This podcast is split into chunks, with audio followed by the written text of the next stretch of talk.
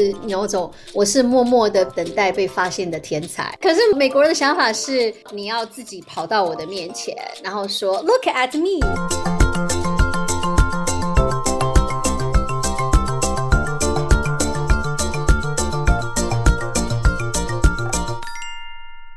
大家好，欢迎回到三脚猫实验室，我是 Angel。今天在实验桌旁的有 Mike，大家好，我是 Mike，还有我们的特别来宾 Liz。大家好，Liz 在 Pacific Bioscience 一路从 Senior Bioinformatics Scientist 做到 Associate Director，有丰富的职场经验。然后去年二零二一年 MTBA 年会的时候，还有受邀当我们的 panelist，我们的讲者。然后我们几只三脚猫啊，在场外或是场内或是在线上，然后就听到 Liz 的分享，就觉得哦，好酷哦！我觉得 Liz 是非常有故事的人，然后很多东西就很希望可以再邀请他来分享。那很开心今天可以邀请到 Liz。Liz 从 PhD 念。呃，computer science 自工领域跨足到 bioinformatics 生物资讯，从和很多的生物科学家沟通的 scientist 做起，到成为领导者、领导 project 的 associate director 的角色。相对于刻板印象里面，对于写程式的人可能比较不善于沟通，类似在职场以及自身面对到的人都下了很多的功夫在沟通上。那这正好是我们三脚猫呢很想讨论、很关心的议题。很开心今天有机会。呢邀请 Liz 到三脚猫来聊天，耶，欢迎 Liz，耶，还有今天的主持人是 Angel，耶，第一次，对，那我们就先请 Liz 自我介绍一下。好，大家好，我是 Liz。我的经历是，我是在台湾长大的。可是要说一下，是我在七岁跟八岁的时候，有到美国 St. Louis 住了两年。可以说我的英文是在那个时候打下基础的。怎么突然间有这个非常神奇的经历？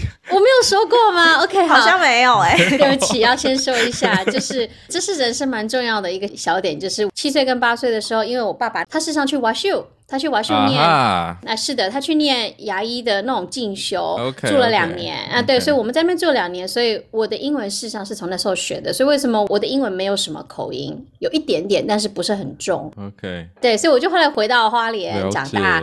然后到台北念高中跟大学，念台大资工。那台大资工毕业之后，最后一年我其实就要说做专题，所以那时候我就对生物资讯产生兴趣。专题做完之后，我第一年事实上那时候申请我记得不是很顺利，所以我就在台湾留了一年，在国家卫生院。当了一年的研究助理，然后累积一点那个 paper。第二年在申请的时候就上了 University of Washington，那我们叫 UW，它是在西雅图上了 UW Computer Science 的 PhD program。进去之后一开始就是决定要做 Computational Biology。虽然第一年还是修了 Computer Science 它必修的。那个 track 之外，事实上我的研究从一开始就是做 comp bio。那在那边念了六点五年，念完之后就到加州的 Pac Bio 工作，Pacific Biosciences，我们叫它 Pac Bio。一开始是做 bioinformatics scientist，到了去年的时候转到 product marketing 做 associate director。等下我问一下，问一下，你是在台湾的时候决定你要走 computational biology 吗？还是说你来？那你是在怎么样的情况之下？就是在台湾那里去决定说你要念 computational biology，我完全记得这一瞬间的事情，就是快升大四的时候要做研究专题嘛，然后我就在那个资工的走廊走下去，然后就是看到左边写着生物资讯，然后就哎，对对对，原来可以做生物吗？然后那个老师是高成岩，他好像。不知道快退休了还是已经退休了？对，就刚好看到生物资讯剧很有趣，然后就直接去找高老师谈话，然后就这样子了，没有没有什么特别的理由，一路就走下去了。对对对，职工那个时候是不是开始有越来越多人注意到 computational biology？嗯，因为我记得那个时候也开始开了。我们应该没有差太多啦，哈。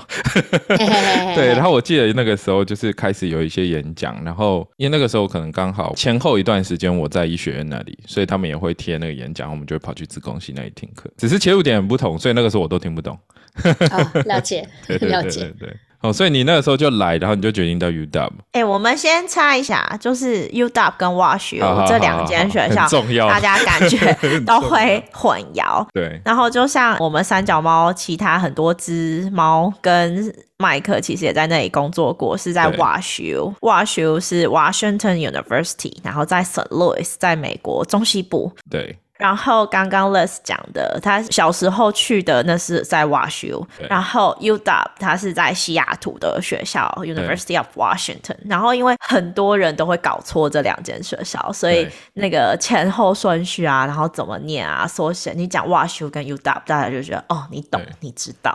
UW 就是很漂亮的樱花，可是实际上 WashU 也有樱花啦 w a s h u 有樱花，不能用樱花来决定是哪一间学校。对对对对，不行不行，要能不能看到那座圣山的可以来。圣路易斯就是有那个 Arc，就是那个很大的那个大拱门的那个地方。UW 是不是？地缘的关系嘛，我觉得它的 computer science 就是非常活跃，而且我自己查，像比方说像 UW 的 neuroscience 啊，那我就快速的查一下，发现做 computational 的人非常非常的多。我觉得 UW 它在就从我当年十几年前到现在，其实也转变很大。我那时候刚去 UW 的时候，我的感觉是。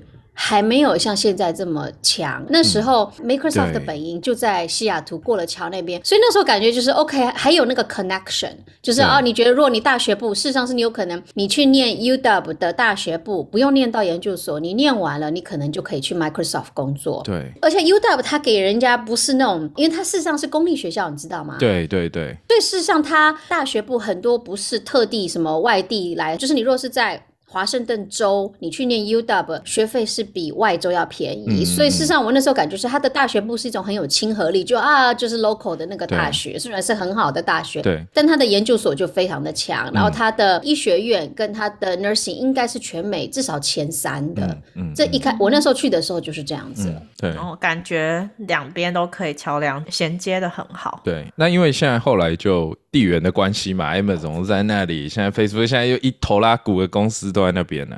对他现在在我快要离开的时候，就开始变得非常科技跟生计化。事实上，在 South Lake Union 的时候，有很多生计公司都冒出来。事实上，我可以说，我觉得西雅图不会到 Silicon Valley 这种程度或 Bay Area，但是我认为它会一直都是一个很强的资讯跟生计的地方。对。对，顺便也跟我们听众介绍一下，就是像西雅图那里有一个研究所叫 Allen Institute 嘛，那就是那个微软的创办人 Paul Allen，他放一大笔钱下去去做生物相关的研究，那他们就可以就玩了非常多有关于生物资讯，甚至是影像的东西，做的非常非常的好。是啊，要这样说，我那时候。我做生物资讯，我在 UW，我暑假的 intern 就不止一家公司啊，我一年是在 Zymogenetics，一一年是在 Institute of Systems Biology，然后最后几年是在 Fred Hutch Cancer Research Center。哦。所以如果你要做生物资讯的话，其实那个地方真的非常多。你要看一个学校，你不是只是要看那个学校，你还要看你 internship 的 opportunity，对不对？对。对，我们在这里就比较少 internship opportunity，就比较可惜一点。知道的太晚。对。知道太晚，不过真的真的，我觉得西雅图那边现在发展的很好，对啊。你后来去 Pack Bio 是哪一年呢？二零，应该是二零二零一三还是二零一二秋季？应该是二零一二吧。哦，那也快要十年了。哎，那 Liz 在求学过程中，我知道你那时候有一个很酷的经验，就我们一般人不太会有的，你还有玩金属乐团，可不可以请稍微提一下？是，这就是这这，我可以跟你说，这绝对跟我在研究所练六点五年的过程中，是有很黑暗的过程。我可以说，我们大概第四，我觉得在第三年底到第四年。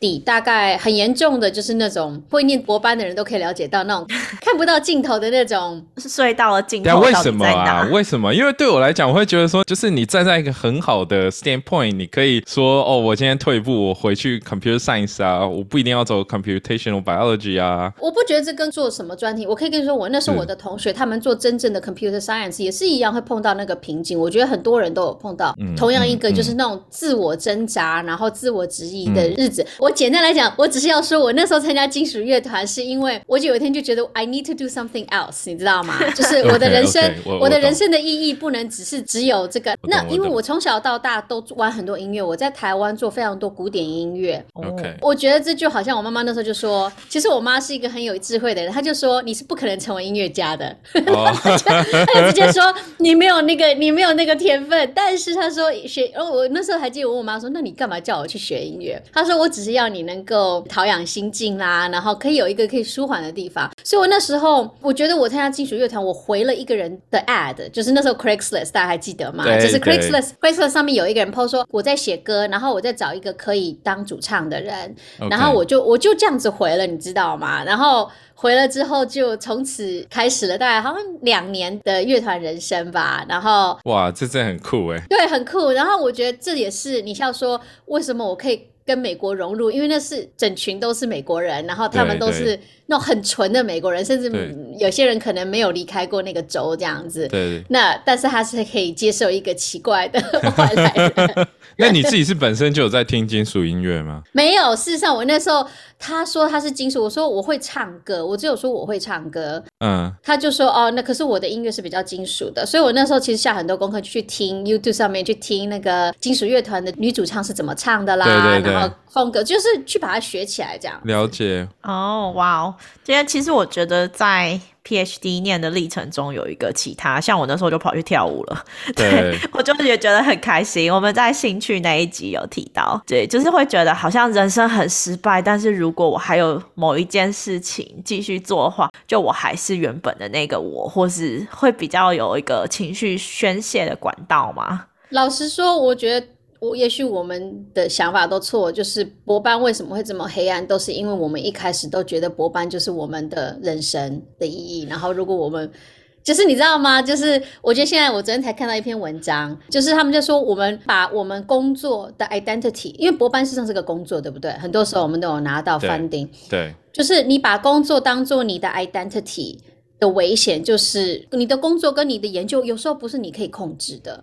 那如果你把你所有的人生的那种成就感都放在那上面的话，那就是会被会经历那样的黑暗。所以你我去你去跳舞，我去玩金属乐团，有什么不对吗？应该老师说本来就应该要这么做，你本来就不应该。但少数这世界上有少数人可以，他就做那一件事，他就很快乐，然后也不会担忧。可是我觉得大部分人是做不到的。对，真的是这样哎。我觉得可能是因为博班。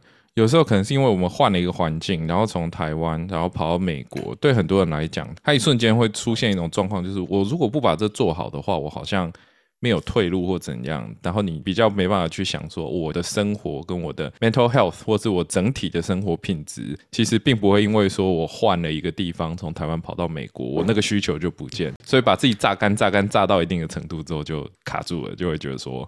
不行，我 我的人生好像不能只是这样，就会想要有一个逃走的契机，但其实又不是不喜欢自己做这份工作，但是就会觉得需要有一个出口的感觉。可是例子，你那个时候你在研究上面，应该还是就是继续推动吧？你那个时候研究主题是什么？我有卡住哎，我觉得你的感觉是哦，我那时候研究应该做的很顺，没有啊，我卡了很长一阵子。我们那时候在做了，就是我跟你说，为什么我觉得前两年的博班，至少在我们的研究所很容易，因为第一年修课，你修课就修课，大家都会修课。对，你第一年跟第二年做的专题，基本上是老师给你的，因为你才刚进去。对，那时候对我来说还蛮简单，就是一个很简单的题目，已经下好这个框框，你就去做。对。可是第二年之后为什么会开始挣扎？因为这时候那个世界就整个打开了。对，然后这时候你就会发现，哎，为什么其他人感觉上，你感觉上好像他们都知道自己在做什么，感觉不是现实。OK，然后你就觉得自己为什么想不出一个很厉害的题目，然后没有办法想出一个很好的 solution。对，那我我就记得我那时候就挣扎，因为。我去 internship，然后他们给我一个题目，就是说我需要你帮忙，我就觉得啊，我的 solution 好像还蛮逊的感觉，就是没有觉得很好，就是对自己的旨意很大。嗯，然后接下来最后一年的题目理论上是要自己 propose，不是不是老师 propose。对。然后我就一直跟他说，我到底要做什么？然后就花很多时间在听人家演讲啦，看 paper 啦，然后就觉得好像别人好像都知道他要什么，就好像 in search of a question，我连 question 都没有，我要怎么找我的 solution？OK，对。我可以问一下，所以 computer Science 的时候，你们的 project 应该每一个 cycle 其实比较短，对不对？因为我常常看到 Computer Science 的人，他比方说一个博班的历程，publication 会比较多，会稍微短一点点。就是像，因为毕竟我们是不用做实验，对不对？嗯。相较于生物，它的 cycle 可能真的是稍微短一点。嗯，这是没有错的。嗯。那你怎么样决定就是你完全不想要走教职，然后决定要去业界的契机呢？这跟你做 internship 有关吗？我觉得有，也可以这么说。我那时候看了，我知道那些马上会去当教授的人，我觉得他们的人格特质不太一样。那第一个就是他们很喜欢写 paper，嗯，也很喜欢写 grant，嗯。对，那我觉得我好像就没有觉得有那种感觉，而且你如果去做学术，我觉得你是为自己，我我不知道怎么这样解释，为自己就是你自己有一个很强烈想要做的东西，懂吗？那是我那时候的感觉是，我虽然很喜欢生物资讯，但是我没有自己很想要去解决的问题，但是我很想去帮别人解决问题。OK。OK，在这个地方我可以蛮有共感的。我知道你的意思，就是说他们你会觉得有些人有好像有一种 calling，嗯哼，就是他会他有明确知道，就是说我我选择这个方向是我可以做接下来十年或二十年。好了，可能二十年有点太远了，可能十年。那我我觉得二十年可能，例如说我认识从博班变成 professor 的人，你从他博班的末尾跟我朋成为朋友之后，我就有种你就是当 professor，你不可能当别的东西。他整天就是在想。我要做 proteomics，我要做 proteomics，everything is proteomics。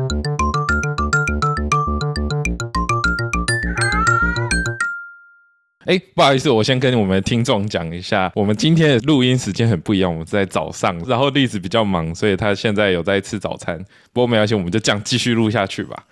你听得你听得到我吃饭的声音是？没有关系，没有没有没有没有没有没有没有关系，没有关系。对我们是很轻松的。那像这样子。比方说好了，你刚刚有说你去哪里做 internship 嘛？那你又在 internship 这看到什么？因为我觉得我在这个地方开始跟你有点重叠，因为我是博班之后决定说好，我不要做 postdoc，也是有点像，就是我知道说这个学术的路这已经和我绝缘了。那你是怎么，就说会慢慢变成转向，有点像 supporting role？可是变 supporting role 的时候，你刚刚去讲的几个 intern 的地方，应该还是以学术为导向吧？至少你说你去 hunting 过啊，这样说 OK，我觉得。没有错，我其实三个 intern 地方的感觉都不太一样。我可以说，我第一个 intern 的地方叫 Zymogenetics，嗯，事实上那是一个完全的 industry，嗯，然后我印象最深的就是我帮他们做了一个，他就说他们要。Model 一个，还有一篇 paper，然后他说你可以把它变成 code，然后 model 一下，就是药物如果进到 liquid tumor，它的 penetration 是多快。然后我就把那个 paper 看完，然后我 model 完，然后给他看。然后我印象很深的是，我把它 model 完之后，然后给他看的时候，我自己觉得我没做什么，你知道吗？就是以博班来说，我觉得我只是看了一篇 paper，然后把它写成 code，有什么困难的吗？嗯。那我记得我老板就说，他就是说。对我来说，你刚刚说的这个 finding，嗯，应该是有那种霓虹灯这样，当当当当当，就是很重要的一个 finding。他就说，但是你自己的感觉，你自己 present 的感觉就是这没什么啊，这样子。对，所以我就说，这就是对对对对，所以这样是好还是不好？这是应该是说，你就可以从 industry 跟 academia 中间。从这个感觉差别，我那时候是以 academia 心情来说，我没有，我只是把一个 paper 写成了 code，我并没有做什么新的研究，我并没有突破，没有发现一个新的 model。对。但是我的老板说，可是你的这个东西现在就有一个很重要的 application，就是他们是在做药物研发的啊，对，懂吗？对对对。我觉得这就是 industry。我那时候就慢慢的从 industry，就是这些 internship 里感觉到 industry 跟 academia 的差别是什么？academia 它在追求的是一个 superior model，事实上从某方面来说是一个很 purest，嗯，就是要有 novelty，就是 novelty，要 novelty，然后 theoretically sound，要有 proof，你知道吗？很多东西都有 proof。可是，在业界就是我不管啊，你如果是 heuristic 也可以啊，如果是 linear time 也可以啊，但是只要我的结果是可以做得到的，然后大家都可以用，我就高兴了，你知道吗？所以你会觉得说，因为这样子，你反而被赋予更多的弹性，或是你可以看到这件事情背后的价值嘛？因为因为我的感觉是你，你就是做这样，因为有这样的经验，然后你会觉得说，哎，业界比较适合你。我喜欢我看我做的东西立刻有一个真正的成果，而不是一个很美好的 model，然后只是证明 something is possible。可是当它变成实际可以的时候，是二十年之后的事情，这样子。OK OK，哇，我觉得你这句话讲超好的，因为我觉得这跟嗯，因为我的这跟我现在感觉也蛮像的。我也是转做偏 clinical 的这一块，也是我想要看到病人有。呃，有改善，而不是我做的东西，也许十年、十五年、二十年后，可能对某一个药物的机转有帮助，这感觉。对我，我其实我工，因为我的工作也是嘛，就我们有很大一部分其实是要去找说，哎，现在比方说 open source community，或者说整个 imaging community 里面最关注的是什么？新的工具是什么？然后拿来公司里面使用嘛。一开始的时候，你会觉得说，哎，我好像做的东西没有太强的，没有很新颖的部分。可是事实上，我觉得光是把它转变成一个可以被应用的东西，导入公司内部这件事情，其实就需要花很多很多的心力了。它不是说你东西拿来你就可以直接用的。嗯哼，对。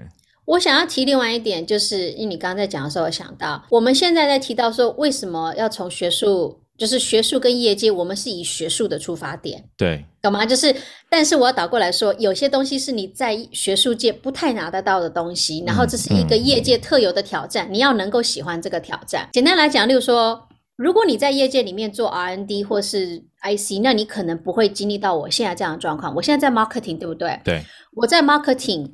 我要能够面对我们公司的 competition。如果说好，我现在在这个 conference，对不对？我们不是唯一的 DNA sequencing company，对不对？我们有我们的 competitor。那我们的 competitor 说什么？嗯，我身为我这个 product marketing，我要能够说，要告诉我们的客户，包括跟我们的业务说，我们要怎么 respond？对，我们要怎么比？你知道吗？百家争鸣，就是好像客那个不同的，我们还是有那个很 com competitive。就是你要能够喜欢跟人家斗争，但是是运动家精神的斗争，也就是说我绝对不会去扯别的公司的后腿，或者是说他讲那个坏话，但是我会说哦，这个公司说他们的东西可以这样子的地方，但是我们的事实上我们的产品可以做得更好，或者是如果他们的产品真的做的。比我们好，或者是我觉得哦，我们受到了威胁，那我们要怎么去应对这个威胁？这是这个是我觉得你在学术界，学术界当然你你在争什么，你就争翻顶而已嘛，就是争翻顶跟争教职，对，看或者是跑 publication 看谁快。可是比较没有那么现实，就是当你不成功，你没办法说服客户，你就是赚不到钱。对，我觉得那完完全，我其实我很喜欢这种很残酷的事实，就是 就是你你没有人买你的仪器吗？OK，那就是你的错啊。那那那那好好好好，我觉得先在讲这个之前，我觉得我们刚好可以讲一下，你要不要稍微跟我们介绍一下，就是那你现在在 Pack Bio 的工作主要内容是什么？或者稍微讲一下你这十年的在 Pack Bio 的历程是怎样？我觉得可能还是要稍微讲一下 Pack Bio 是什么吧，因为不是每个人都知道。OK，就是我们是一个 D。DNA sequencing company，那这全世界事实上可以做 DNA sequencing 的公司其实没有很多。那比较大的几个名字就是一开始是 Sanger 嘛，Sanger 就当年两千年人类基因事实上是用 Sanger sequencing 做到的。那现在是 Illumina，Illumina 是呃是有是占有率最大的。然后我们是所谓的 long read DNA sequencing，我们最大的两间的呃 long read sequencing 就是 PacBio 跟 Oxford Nanopore 是在英国的公司。那我一开始加入 PacBio 的时候，我是就是做很技术性、完全的技术性，人家给你 data，然后你就写个 code 啦，然后跟人家合作发个 paper 啦。对。那我从去年开始转到 product marketing 之后，我不是在技术性，我是在看我们的产品。嗯。我们的产品。是什么？我们事实上有两种产品，一个产品是卖那个仪器，这个叫卖那个 DNA sequencer。我事实上不是在产品，我是在 application，也就是在这个 sequencer 上面的应用层次。嗯嗯。那我我最重视的是，呃，我们叫 RNA sequencing，就是看 transcriptome。然后现在我事实上也有开始看一些其他的 application，但是就是以我们公司的 DNA sequencer 来做不同的应用。那还是有很多技术性层面，但是已经不是我在做技术层面，是我去了解技术性层面。我要身为 product marketing，我要能够了解，我要能够做桥梁，我要能够做顾客的桥梁，就是顾客他要拿我们的 sequence 去做什么 application，我要能够了解。对。然后我们需要发展什么样的产品，不管这产品是一个 library kit 还是是一个 software，我要能够把这个转换成给 R&D 的需求，这就是 product marketing 它的职责。对。然后同时间。我要能够看到我这个 product 相较于我的竞争者，比如说呃 Lumina 或者是 Oxford Nanopore 又有什么差别？因为业务啦，它事实上是只靠我们 product marketing 去跟他们说我们的产品哪里比较好，就是我要能够去告诉他们这件事，表示我要能够去分析我们竞争者的产品跟我们之间的优劣差异这样。那你一开始就是比较 tech、比较技术性的 bioinformatics scientist，那你工作内容啊，跟最主要解决的问题是什么？事实上很有趣的是，我现在在这 conference 叫做 ABRF，然后很有趣的是，事实上这是我当年到 Park Bio 九年前参加的第一个 conference，然后事实上我上班第一天的工作就是为了这个 conference，当年的。Data analysis，我还印象很深，是我当年上班的第一天，然后他们就说，我们帮一个很重要的研究学者，我们叫 Key Opinion Leader（KOL），我们帮一个 KOL 做了一些 data，然后我们就是要证明说，哦，PacBio 的东西是不错的，可是我们不太知道要怎么分析，知道 DNA sequence 出来之后不会分析，所以他就说，你既然是一个 ComBio 的 person，对，你就去。研究一下吧，然后我就被丢了一堆 PacBio 的 data，然后当天就开始了，然后把它 analyze。然后事实上，我觉得这就是一个非常 open question，就很像博班，他们就说我们只知道我们这个 sequencer 它可以有。很长的赌场，然后我们现在在这个 sequence 这个 RNA，可是我们完全不知道 data 到底有多好，然后只知道你这就这么这么广泛的一个问题，How good is it？然后你就要开始去看 paper 啦，然后看 data 啦，然后写 code，然后就稍微去自己摸索，说我要怎么证明我们的 data 是好的。嗯，所以你看，这是一个非常模糊的一个。要求，嗯，然后我大概就前几个月都是在研究这一点。然后我来了当年来 ABRF 的时候，我在公司已经五六个月了。我就是来 ABRF，然后 present 一个 poster，然后说 PacBio 的 data 可以拿来做。RNA sequencing，这就是我当年在九年前在 ABRF 的 poster 的内容。对，所以这个就是你的起始，就是对，这九年前的这我我今年回来真的感触很深，因为我之后再也没有回来 ABRF 过。然后我真的觉得哦，九年之间事情是真的 物换星移。是的，是的。那除了像这样子技术性，你必须要去解决这么就是 open question 以外，那你在最刚开始你遇到的职场的人际的问题是什么？然后你是怎么突破的？我可以说，我一开始一直都做比较像 IC individual contributor 的程度，所以。我可以说，我的人际关系在公司内比较没有那么深刻，因为那时候不太需要跟公司其他的人直接就是说起冲突或什么的，就是主要是跟他们问一些问题啦。但是我跟顾客一开始就有很深刻的接触，然后我可以告诉你，我一开始跟顾客绝对有把几个顾客吓跑。这个，这个是。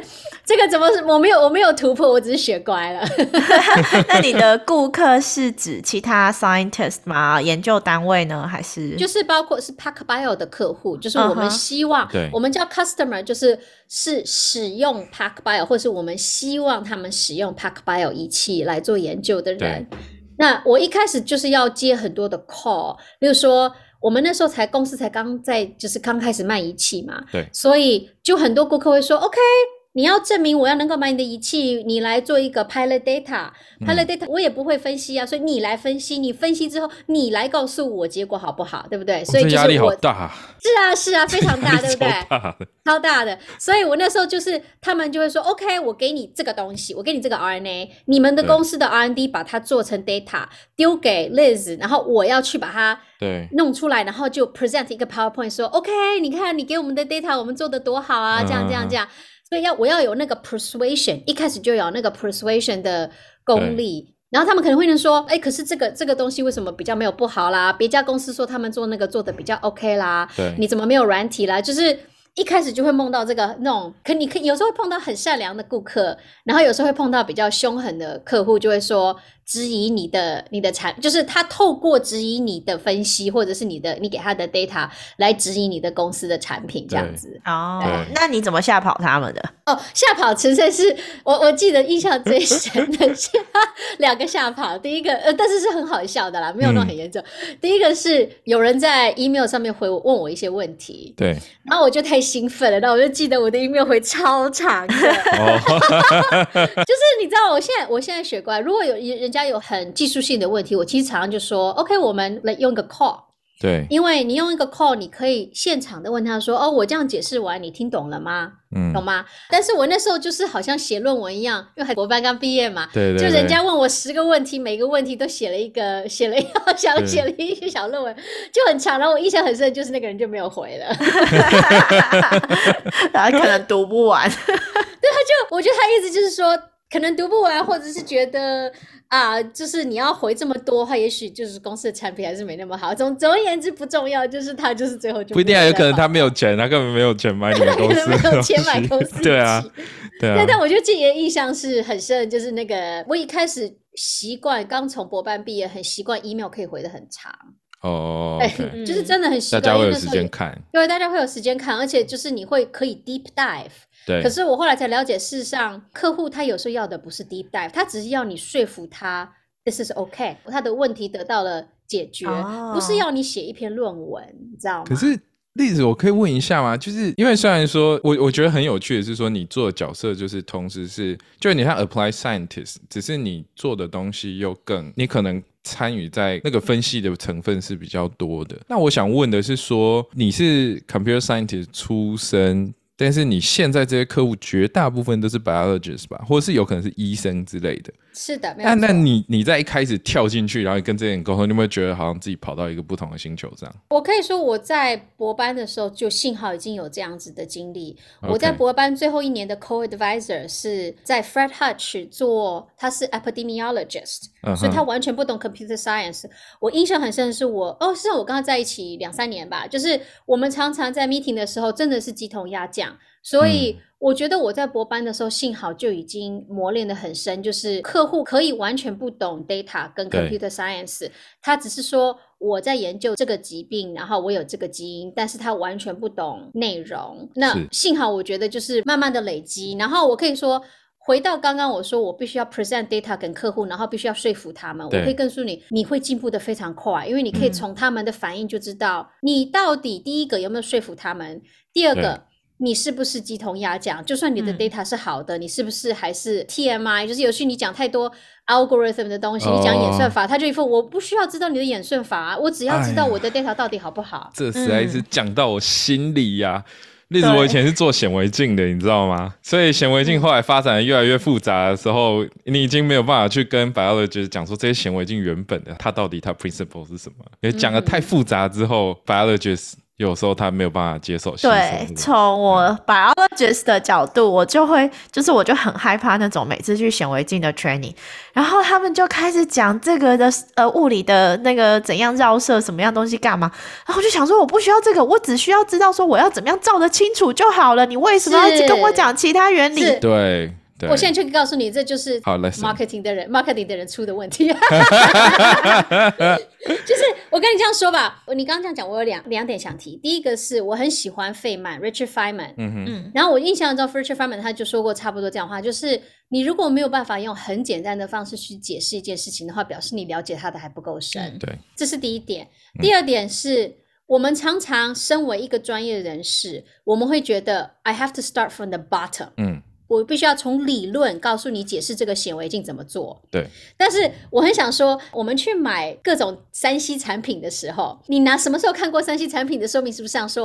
让我来跟你解释一下这个吹风机它的道理是什么？对对，对不对？没有吹风机，就说请你把它插插头，按一下这个按钮，你就可以吹头发了，懂吗？所以。显微镜的人，他如果告诉你很深刻的东西，表示他完全搞错了，他没有从使用者的角度来来想，这就是 marketing 的人，product marketing 的人的的失败。他一定要告诉你说，身为一个顾客，你想知道的是什么？你想知道的是什么？我告诉你。再来，如果我要告诉你技术性的事情。技术性的事情，告诉你的唯一理由是说服你，你要相信我们的产品是比较有优越性的。对，嗯，对。那你要在怎么样这样子沟通的过程中，把资讯浓缩，但不影响到 science 的品质呢？练习喽。我觉得真的是 practice，但是你可以去看看别人的 presentation，对，就说你别的公司的产。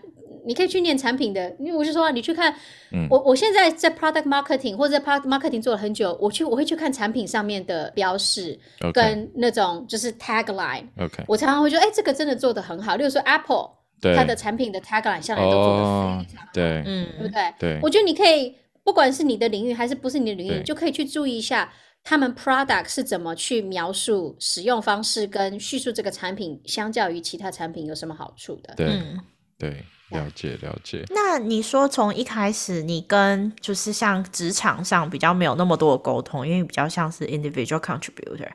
那可是又感觉你还蛮融入职场文化的，因为我们有时候很长就会跟自己讲相同母语的人，就活在自己文化小圈圈里面。对。那你又是怎么样去开始觉得，哎，我有需要跟同事啊，或是跟你工作中会接触到的人，需要去打突破这个？圈圈以外，还有做了哪一些尝试，或是做了哪些功课呢？嗯，我想说的是，不是说我不会跟跟职场人没有接触，是没有所谓那种冲突，没有没有冲突，因为我没有要求他们做什么事。嗯，但是我一开始就会跟他们成为朋友。那我觉得以前一开始我刚到公司的时候。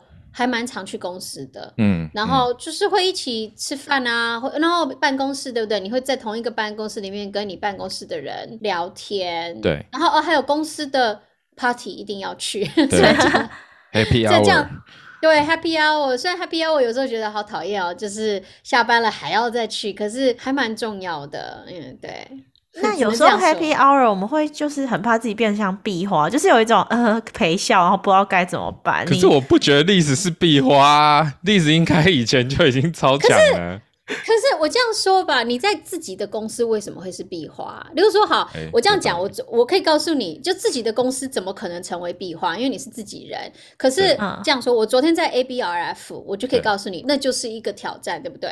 因为昨天在 ABRF，我是要顾客不会来找我，因为我我我今天去站岗的时候他会来找我，但是 我昨天去的时候是我要主动可以去。我昨天没有看到认识的人，因为 ABRF 应该有些人我认识，可是还没来。然后我昨天是就站在那边等食物的时候，就开始跟人家聊天，然后就自己破冰嘛，对呀。然后因为我就看我最喜欢 conference，就是因为我其实。记性不太好，可是上面有那个人的名字跟他在哪里，这样有道理。对，我就直接看瞄一眼，快速瞄一眼。对啊，我就说，哎，你也是，你是 UCSF，你也是 San Francisco 的。嗯。然后他就说，哦，是啊，是啊。然后我就说，哎，你知道 Pack Bio 吗？他说大概听说过这样子。然后我就说，啊，你在做什么的，对不对？然后如果你觉得跟他没有太大的交集，你就稍微聊一下，聊不深的就讲啊，旧金山怎么样啦？你在做什么啦？然后就发个传单给我，有发传单给他。哦，OK，我的工作是要发传，就是啊，请你务必要来听我们的 talk 啊，上面有两，我有两个 talk 这样子。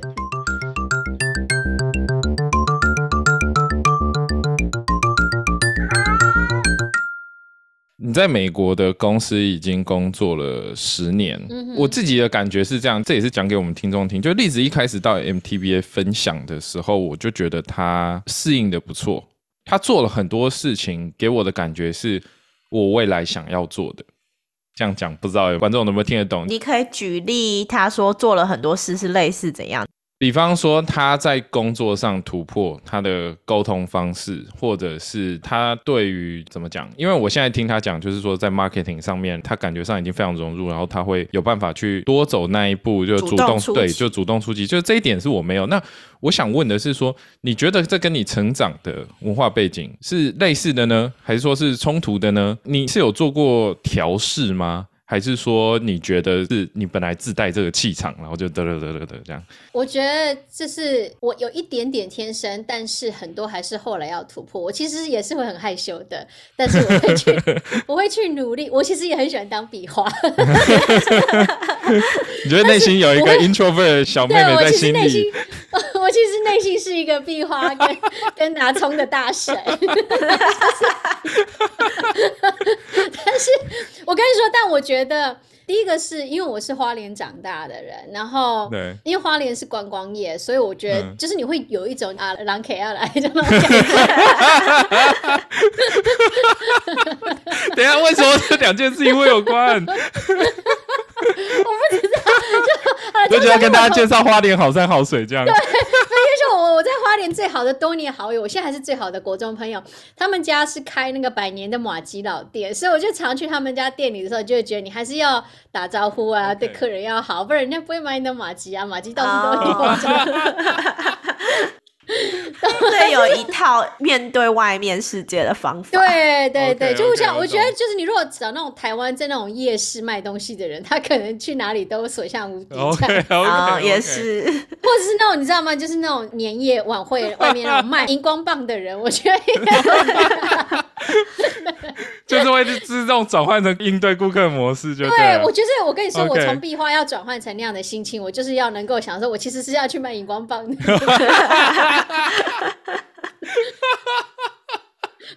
如果他们不爱你的话，其实不是你的错，是荧光棒。好，也是也是了解。但是我要回到这个 Happy Hour，因为 Happy Hour 跟这有点不一样。我觉得 Happy Hour 美国人他聊天的方式，我讲一讲，你看看对你们有没有共鸣？就是美国人他们怎么成为朋友？至少我的感觉就是，都是从一些很日常的感觉，例如说。他要觉得他跟你这个人的生活有交集，他们会开始就说 How was your weekend？对，对不对？How was your weekend？What are you doing this weekend？对，What are you doing for the holidays？你知道吗？他们的那种拉雷都是从生活经验开始的。也许我反过来问，就是你们如果碰到比较不熟的同事，然后不是台湾人。你会这样问他吗？哎，我会耶。台湾人会第一个应该是假爸爸吧？没有没有，不是台湾人，不是台湾人。不是他，就是说，假如说你在 Happy Hour，然后你碰到外国同事，不是特别熟，那你会怎么跟他拉嘞？我还蛮常问说，哦，How was your weekend？那我觉得 Angel 比我好，我现在脑袋直接宕机，跟我在 Happy Hour 的状态完全一样。那 Angel 问你，如果你说 How was your weekend，他会说什么？他们就说哦，很不错啊，我去了哪里哪里玩。我就说哦，那哎，你去滑雪哦？那滑雪你那边哎，那天雪况怎么样？就会聊一下。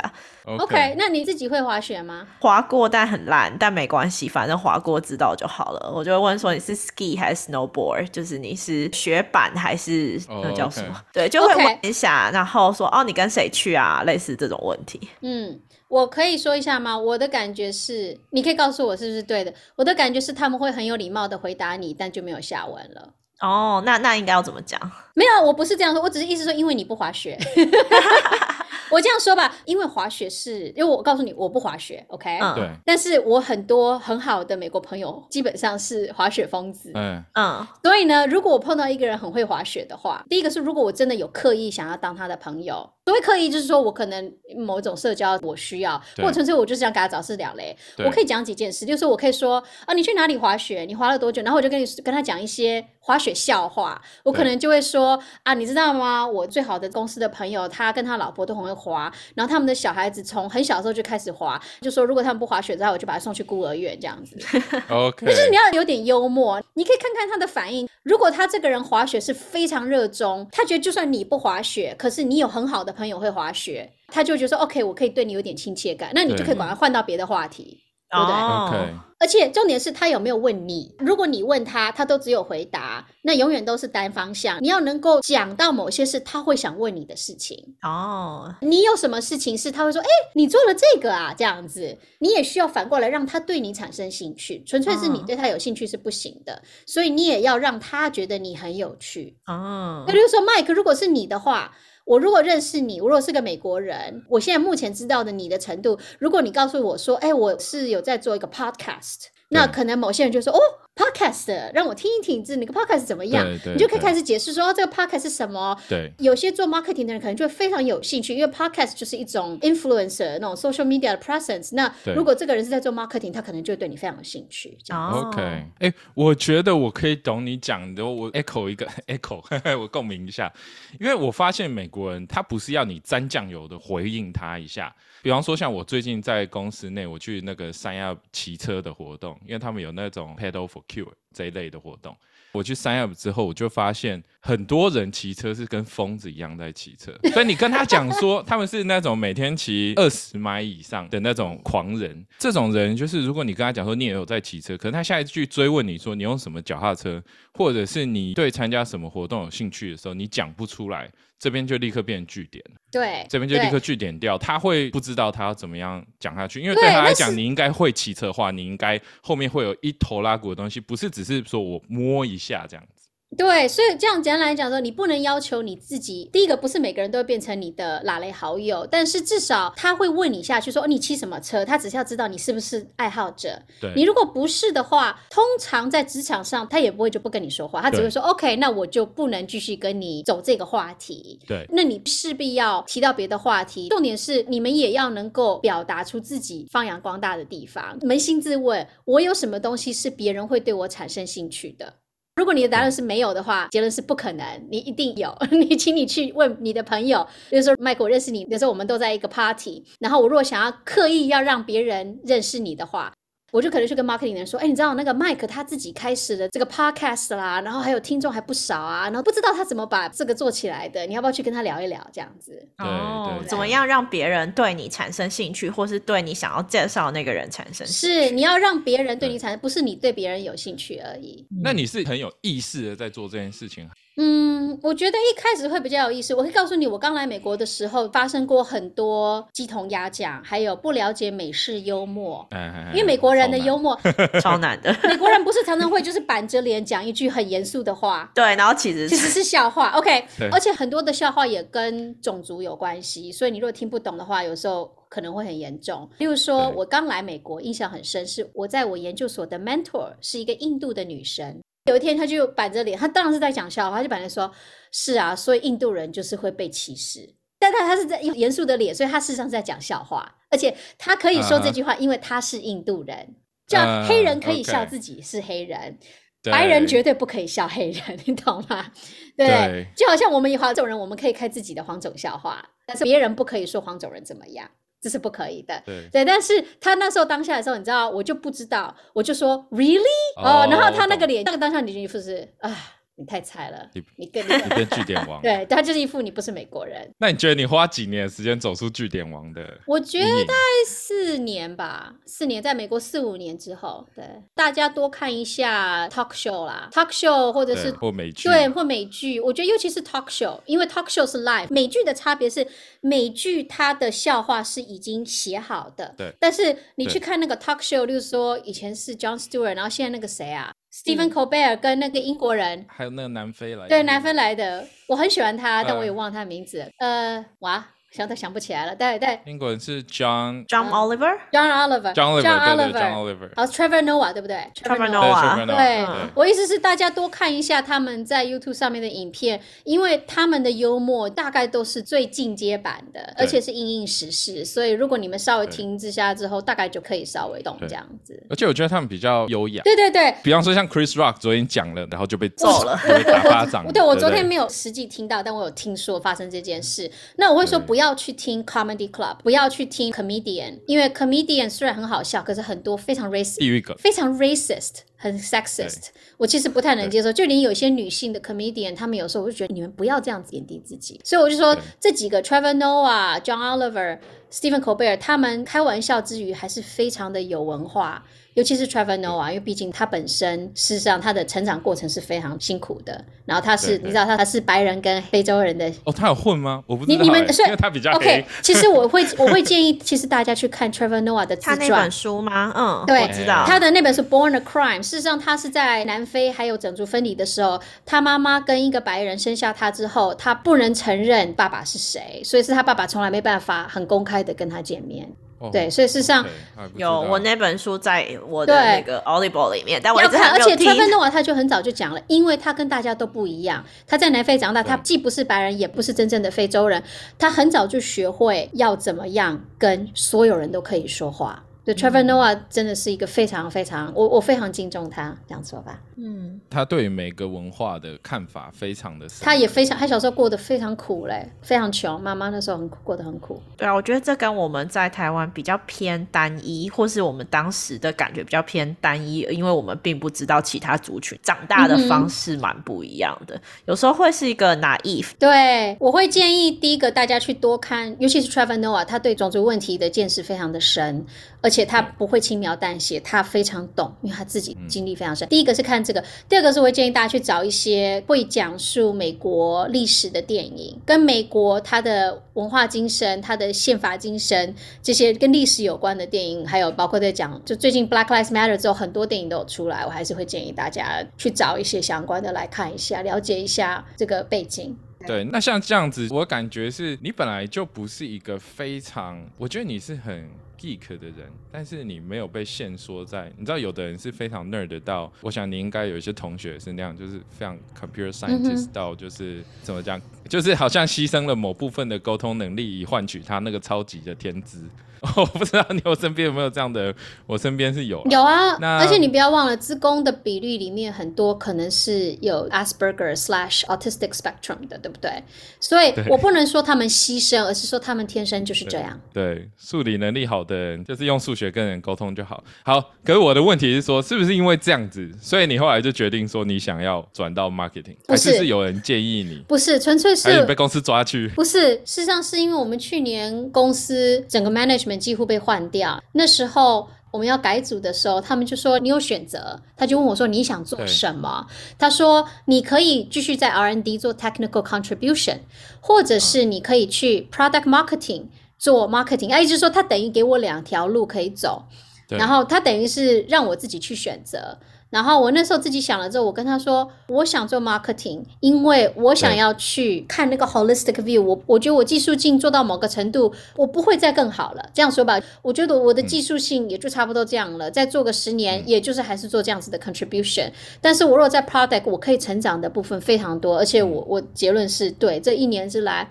我在 marketing，我从零开始，对不对？因为我之前没有做过 product marketing，我等于是不管怎么样，我都可以进步的非常的多，而且会觉得很新鲜，不会觉得十年如一日。你可不可以跟大家介绍一下？我觉得这可能在 tech company 比较多，biotech 有一部分。然后 farm 的话是比较少，就你可以跟大家介绍一下 individual contributor 是什么东西？因为我觉得我第一次听到这件事情是朋友在 Amazon 工作，然后跟我介绍他们公司里面 engineer 还有他怎么去选择他升迁的 career ladder，那我才知道说哦，在 tech company 里面 individual contributor 占很大的比重。那你可以稍微介绍一下你们公司？哦，我要说，因为我们不是软体公司嘛，所以对我们的 individual contributor 大概跟真正的那种。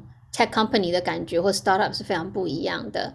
嗯，我们公司的软体的部分的 individual contributor，它基本上就是上面会告诉他说你要做这样子的东西，对不对？你有个演算法，有一个 input 跟一个 output，然后你大概就是只要 work。On that 就可以了，你不太需要去跟其他人沟通，你的结果等于就是已经证明了你自己的存在感。这样，那我觉得它的好处就是它非常的 technical，然后通常它的框架也很明确，你的 input 是什么，你的 output 是什么，你的 measurement 是什么，不太有太大的争夺的意义。对，我觉得这是 IC 它跟其他东西的差异。然后 IC 我当然做久了，你可以变成 tech lead 嘛，对不对？tech lead 或是 team lead，那这个时候你还是非常 technical，但是你只要能够了解。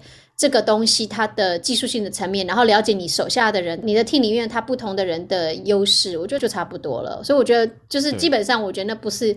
不是说不难，而是说它是比较能够了解的部分。那 individual contributor 是怎么样被 evaluate？就是在你换这个现在这个 track 之前，他怎么去做每一年就是这样说哈？老实说，你这样问我，我不知道，因为我那时候我就一直被升，这样子好奇怪。就是我都全，我都最高等，我都一直被升。我这 是小时候那种，就是啊，都没读书，都考一百分啊。我记得每年要写自己的 performance review，对不对？你要自己写，我每年都会说，其实我可以去看看我前几年写什么。我觉得我每年都会说，我今年做了什么，然后我明年想做什么，然后我会写说我做了这些事情，我认为它对什么产生贡献。我就说我发了这篇 paper，这篇 paper 证明 Park Bio 可以拿来做什么，所以我的贡献是这个。我想明年去这个 conference，因为去这个 conference。就什么样的客户可以了解到 Pack Bio，就是我会很明显的在我的 review 里面说，我现在做的什么的意义是什么。我觉得如果你有这样子的话，大概你就会一直不断的升。那如果你不升的话，你其实有时候可以问你的 manager 说 why，懂吗？嗯嗯，我觉得这个很好。那也是因为这样慢慢 build up 你的 visibility 嘛，就让你在团队里面能见度。因为我相信。在你们改组的中间，应该不是所有人都会被 offer，都会被提供有这两条路应该不是。然后我印象很深的是，那时候我们在改组的时候，我们新来的几个 manager 他会跟我们聊天，然后我跟他说我要什么的时候，他你知道他最后一句话是，他就说你还算是最知道自己要做什么的。他说他有问公司里其他要改组的人，有些人是会说 I don't know what I want。我觉得其实这是一个非常危险的句子。你可以说 I don't know which one I want，但是你不可以说 I don't know what I want。我那时候跟他们说，我说 I think I am better for product，但是我跟他说是我叙述我要什么，我形容说我不知道这是 product 还是 R&D，但是这是我想做的东西。然后听完之后，他就说哦，我觉得你应该是 product，然后请你去跟 product 的的几个头头谈一谈这样子。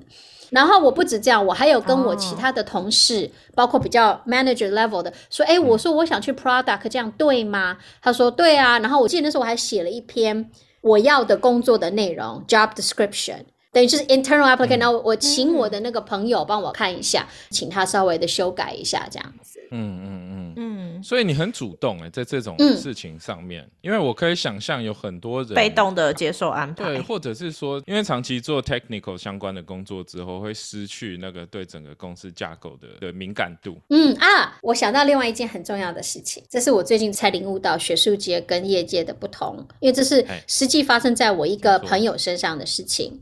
我有个朋友，好了，他也是在我们公司，他。本来想离职了，都已经快递出其成。后来他跟我说：“哦不，我要留下来，但是我要转到别一个组。”这个我听完就 OK 啊，Good for you，我很高兴你留下来。但是他后来才跟我说，他换到另外一组的契机是他已经说他要离职了，都已经有新的 offer 了。对，然后他才发现原来他一直都没有去跟内部的人说我想换工作，他没有。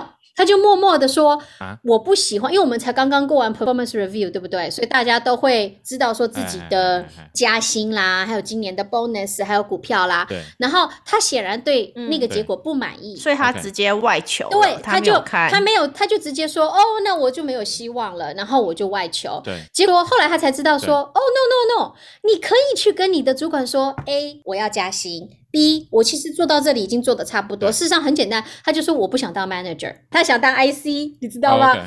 他说我不要当 manager，manager 不让我快乐，我想要做 IC，而且我不想要做现在这一组，我想要去做比较偏另外一个东西。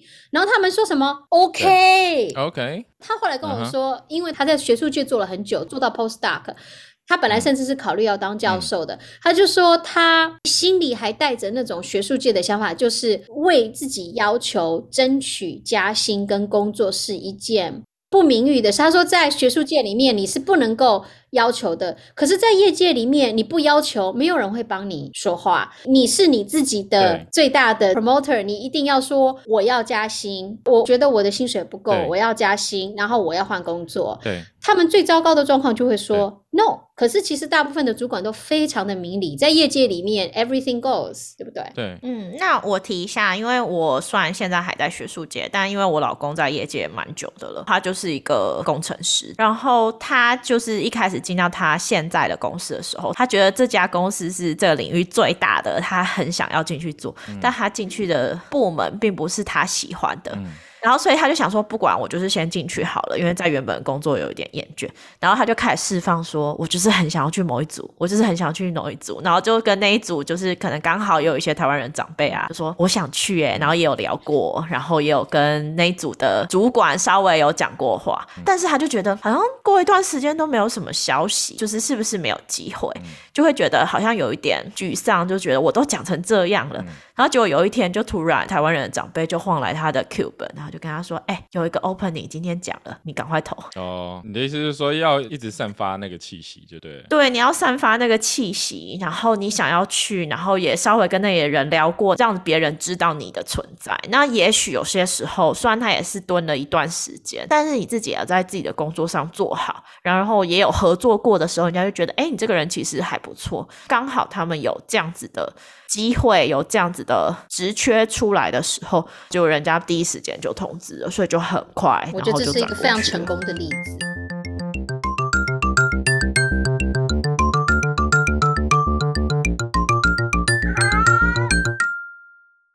刚刚例子其实还提到一件事情，就是说，如果你没有升迁的话，其实你应该要跟你的主管谈。我觉得这是一个非常好的想法，因为我之前看到一篇文章，就刚好在讲这件事情。那个文章的作者是以前一篇很有名的部落格的文章，叫《追求写城市的神乎其技之道》吧。反正他应该也是一个就是那种超级聪明，然后以前参加奥林匹亚竞赛，然后后来出来，然后就一直在 Fan 工作的人这样。然后他就写说，他之前都可以把事情完成的非常好，然后每一年的那个 review 都是好像叫做符合预期吧。然后可是他的升职都非常慢，然后直到他有一天他换了一个主管。然后他有机会开始跟这个主管聊的时候，他直接问说：“我要达成什么样的目标，我才可以升迁？”他以前都问不出口这句话。那一旦最后他问了之后，他才发现，就是他跟这个主管怎么讲？你必须透过这个主管的眼睛，你才会知道说你要达成什么样的条件之后，你才会升迁，而不是说你只是完成每一个被交付的任务。嗯，而且有时候也是别人以为你就想要当 individual contributor，你不想要升 manager，或是你不想要做这件事，所以你没有表达这样子的意图的时候，好像别人也不会升你，就会觉得他好像在这位置做的很好，哎，那他也都符合期待，那就这样吧，就不会考虑到升迁的时候是你吧？我觉得是这样。嗯。我觉得老实说，也许是中国文化吧，就是我们是那种我是默默的等待被发现的天才，对，就是要爱爱内涵光这样子，爱爱内涵光就是好像去要就很奇怪，别人要提拔我，然后我是我是一颗被等待的宝石，对，我是璞玉，可是 可是美国人的想法是你要自己跑到我的面前，然后说 Look at me 这样子，对。那你会觉得说，可是像很多人处于好，我们就这样讲好了，就是很多人呃，比方说，当你你的工作比较偏工程师啊，写程式，你可能身边的人都是中国人或是印度人，那你会觉得说这样子的态度在这样的组织文化里面会 fit in 吗？你觉得这会有影响吗？我不是很懂你的意思。你说所谓的 colleague 就是你的同事里面刚好就是老板或是什么都是偏亚洲文化的人的时候，那这么积极争取，会不会人家反而视为你是怪胎或是异类？这样？我我听过了，这我自己的情况是一半。那有的组是不是我们公司内部，但 tech company 它可能整个组全部都是讲中文的。哦。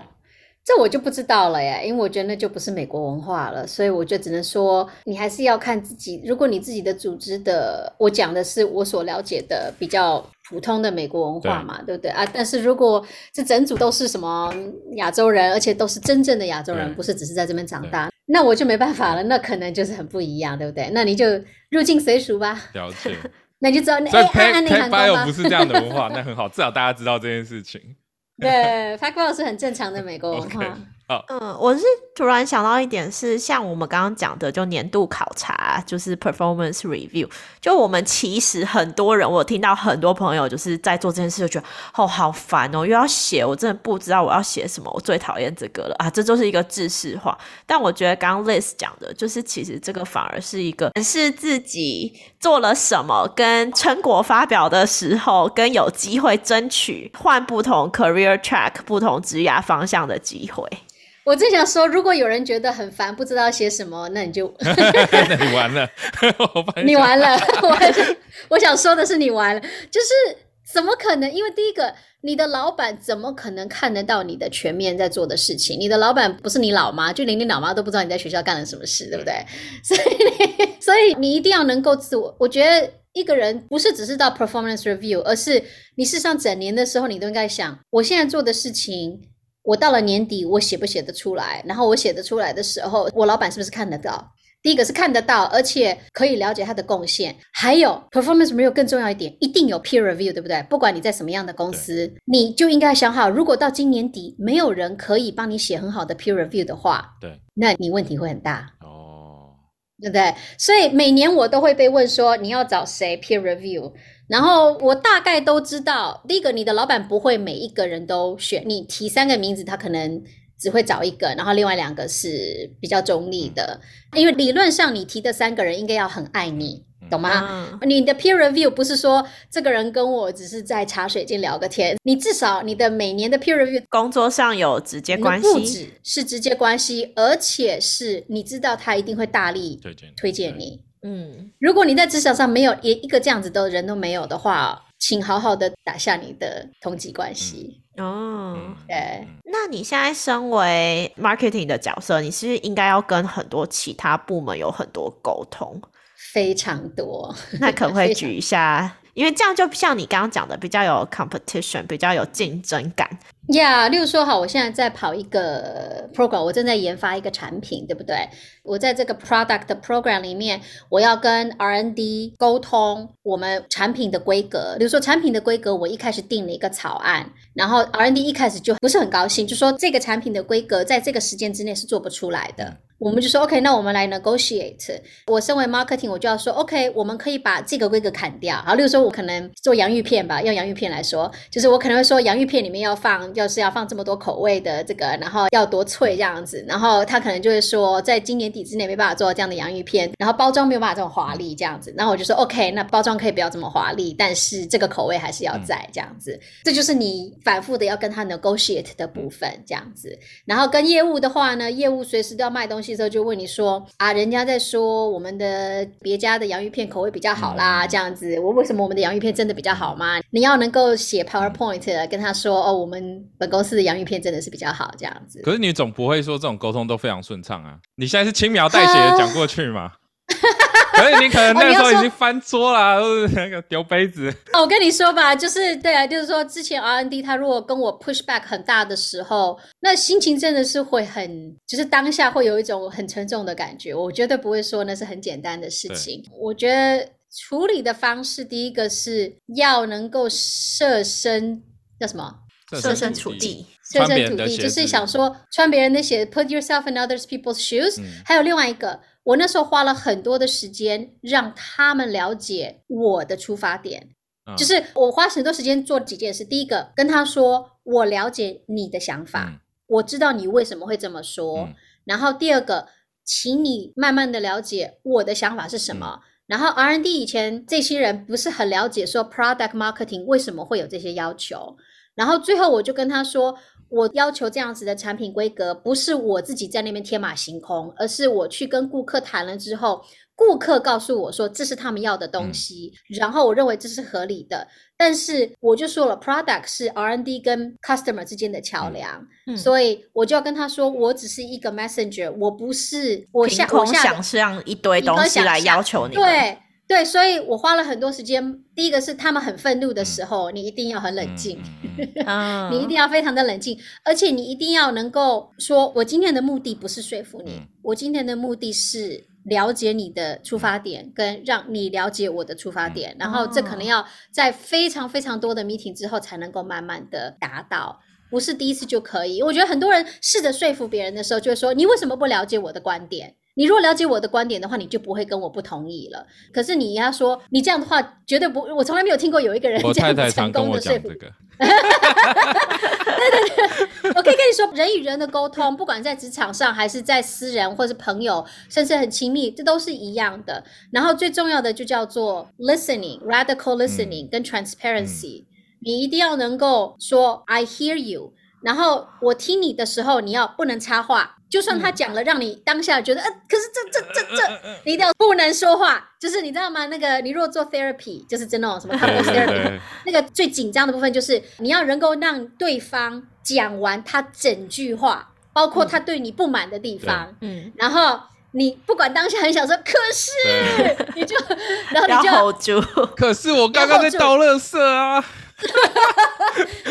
你就要 你就要完全的冷静下来，让他听完，然后你只能第一句话说“我了解了”，然后你说完“我了解”的下一句不是“可是”，不能讲“但是”，对对，but 你 but 对对对，那就没有用。你如果说我了解，但是那你根本没有听。你要说我了解了，你的意思是，然后你把他刚刚说的话全部再浓缩成 summarize 成成说。对，然后说这是你的意思吗？包括你觉得我是 我没到了车是我的错是吗？对，懂吗？就是，然后如果对方说没有错，这就是我对你的想法，你才能够从那个出发点开始。然后你就说，那我现在来告诉你我的想法，然后你一步一步的跟他解释，然后问他说，你懂这边了吗？你了解了吗？那他可能到最后就说。我懂，但我不同意。我觉得你跟一个人在职场上，你最能够达到最理想的状态，是你了解对方，但你还是可以不同意，你懂吗？我们在工作上，尤其像我们现在常常做的事情，很多事情是没有正确答案的。对，很多时候没有正确答案。例如说，我们可能会说，哦，这个我们可以选方案 A，可是方案 A 的话，risk 比较高，对，但是收获比较高，或者是方案 B，然后 risk 比较低，但是结果比较低。然后你如果去问十个人，可能会有十一个答案，对不对？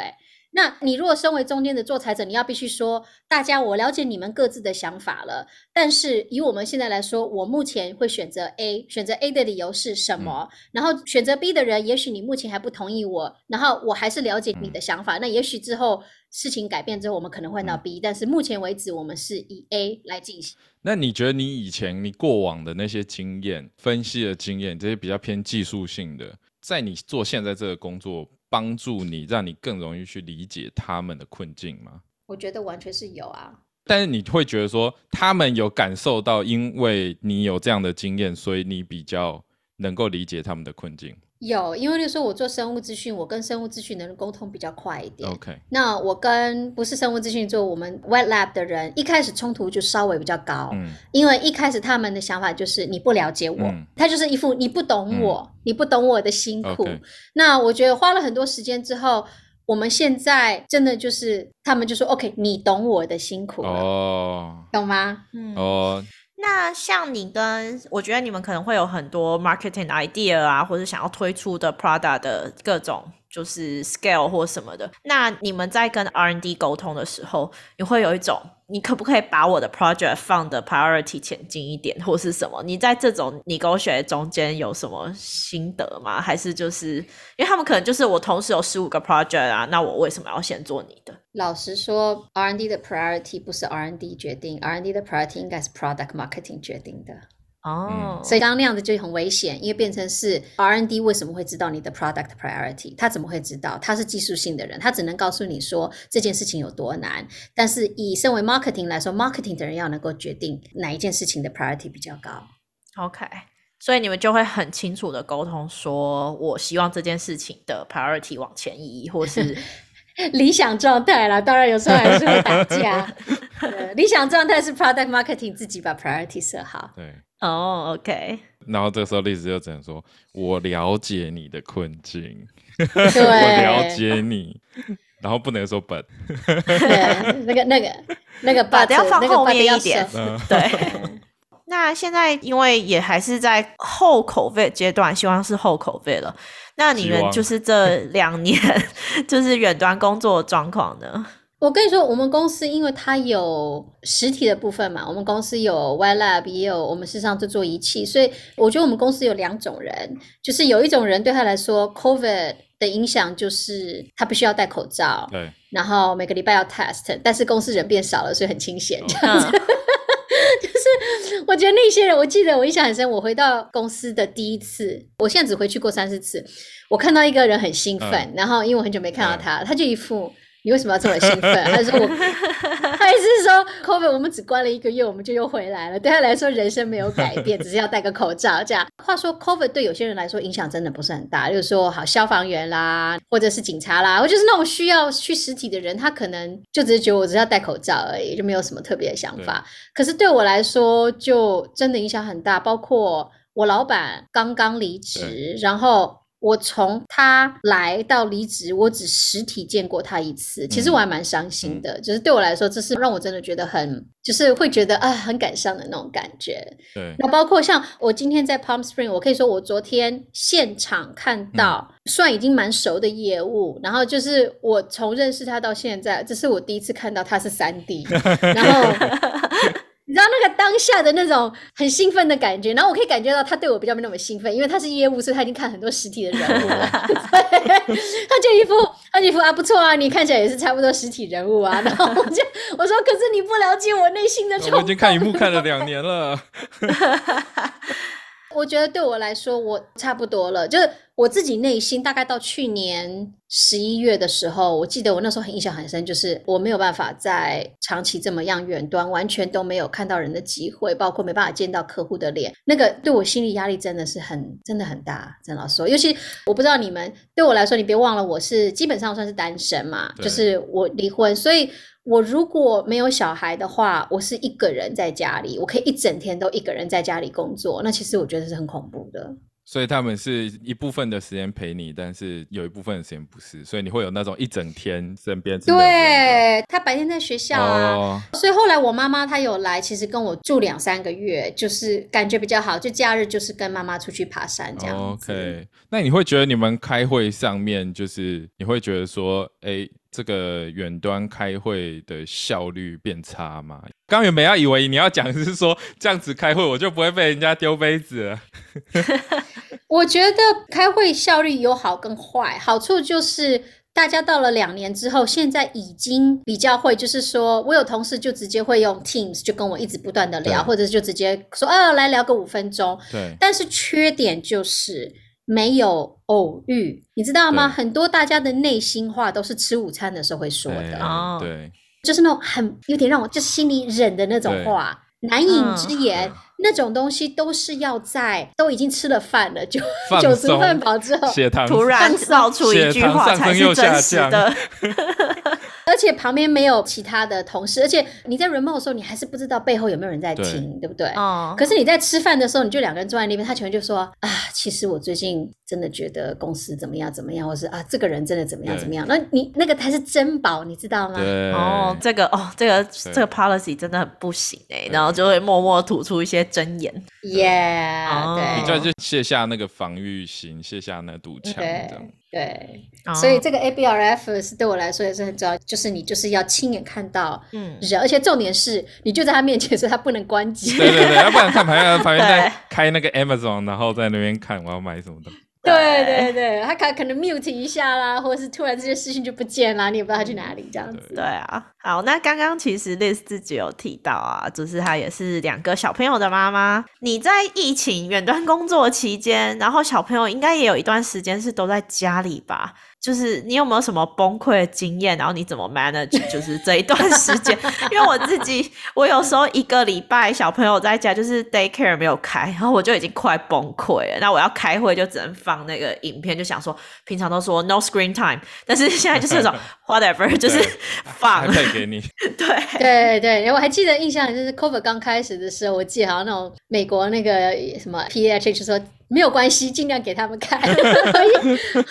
我印象很深，他们那时候就说，这时候不要在乎这个什么视力啊，还是 TV 的问题。然后我那时候印象很深，是因为一开始他们两个月都在家里，然后我那时候就开始做 COVID 的东西，所以我印象很深是就是。我那时候的想法就是小孩子不在的时候，因为我那时候是跟我前夫分一半嘛，所以他们不在的时候，我工作的时数非常长，我可能就早上七点工作到晚上九点，然后他们在的时候，我可能就可能只有四个小时的工作时间，然后或是他们睡着之后，或者是就是晚餐的时候给他们放电视，然后我就去工作这样，然后就也不要把自己逼那么紧。对，因为我印象很深，是我事实上。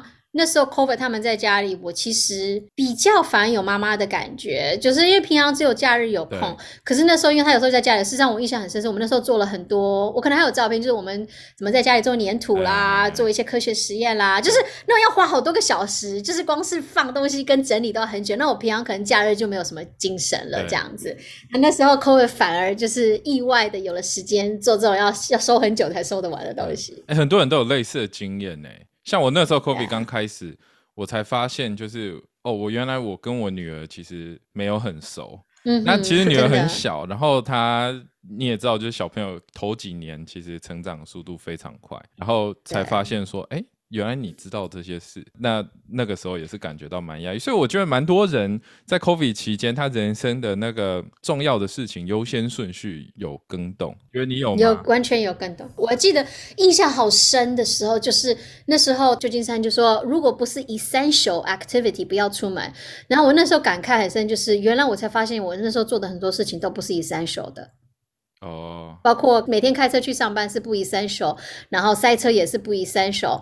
有时候盲目的想去社交，只是觉得我必须要社交，也是不宜三手。然后像那时候还有就是印象很深，就是那时候每一个周末几乎都有小孩的生日会，我也觉得好玩。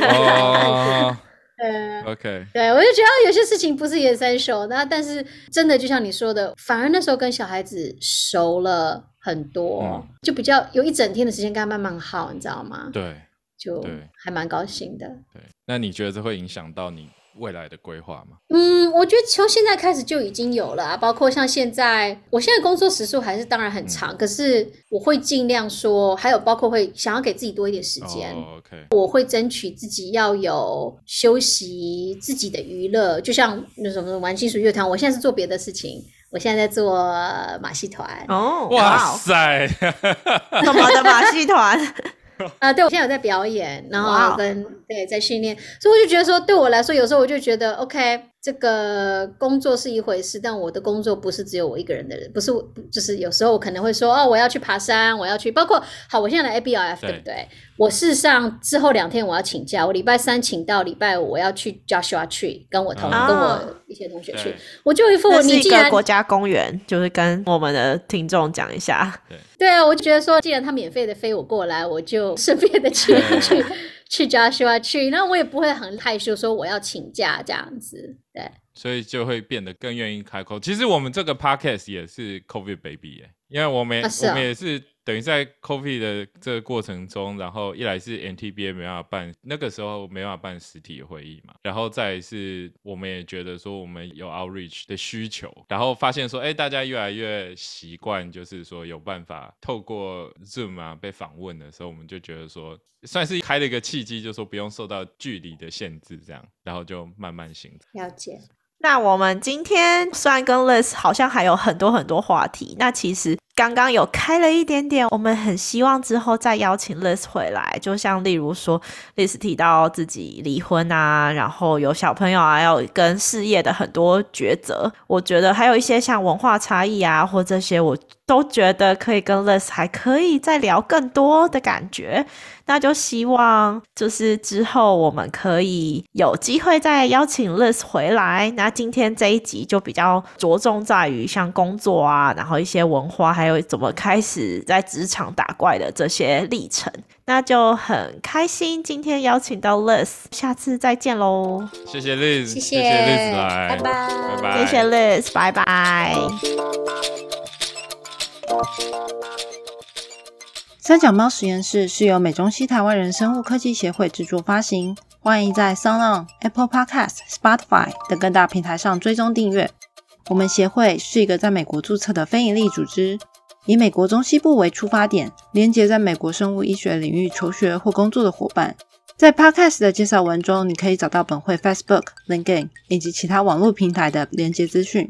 如果你觉得我们的节目做得还不错，可以到 Facebook 进行小额捐款，让我们一起请 Podcast 的来宾喝杯咖啡。